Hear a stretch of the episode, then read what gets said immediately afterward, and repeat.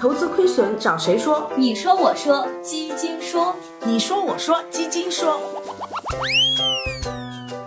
Miss C 你好，我是你的一个忠实粉丝。上半年的时候，我听小姐妹的话，把所有的四十万积蓄都投入到了股市里。一开始呢，的确是赚了一点，可后来股票刷刷刷的往下掉，抄了好几次底都没有用，到现在还亏将近三分之一呢。Miss C 有什么办法能帮我挽回损失吗？我非常想给这位小姐些建议，比如现在该买什么股票，该怎么样补仓，该怎么样买卖操作，压力位和阻力位在哪儿，上涨空间是多少，等等等等。不过以上内容纯属虚构，如有雷同，纯属巧合。在投资当中，挽回亏损是一件非常困难的事情。正因为如此，投资大师巴菲特才说，投资最重要的还是三条：第一是保住本金，第二。还是保住本金。第三，记住前两条。对于这位亏损了的小姐，Miss C 建议就是分析亏损原因，改换投资风格，并运用时间和复利来弥补亏损。具体来看，这位小姐之所以亏损，最大的原因还是不会炒股。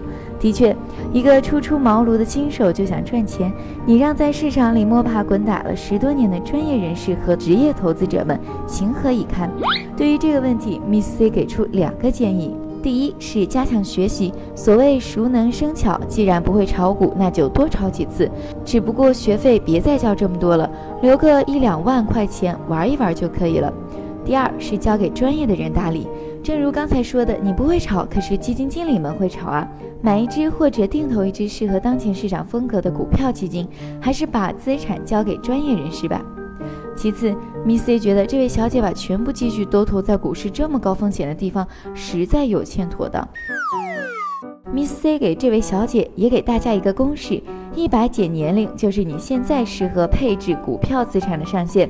什么？你只有十六岁？哎。非要这么装嫩，Miss C 也没办法喽。最后，对于亏损的那十多万元，Miss C 觉得通过一些保守投资一样能赚回来。例如，购买风险相对较小的债券基金。按照海通证券最新统计的数据，近五年所有债券类基金平均年化收益率约为百分之六点六八，七年就能完全挽回损失，并且还有多余。所以，投资一定要耐心，欲速则不达。好了，今天话题就聊到这里。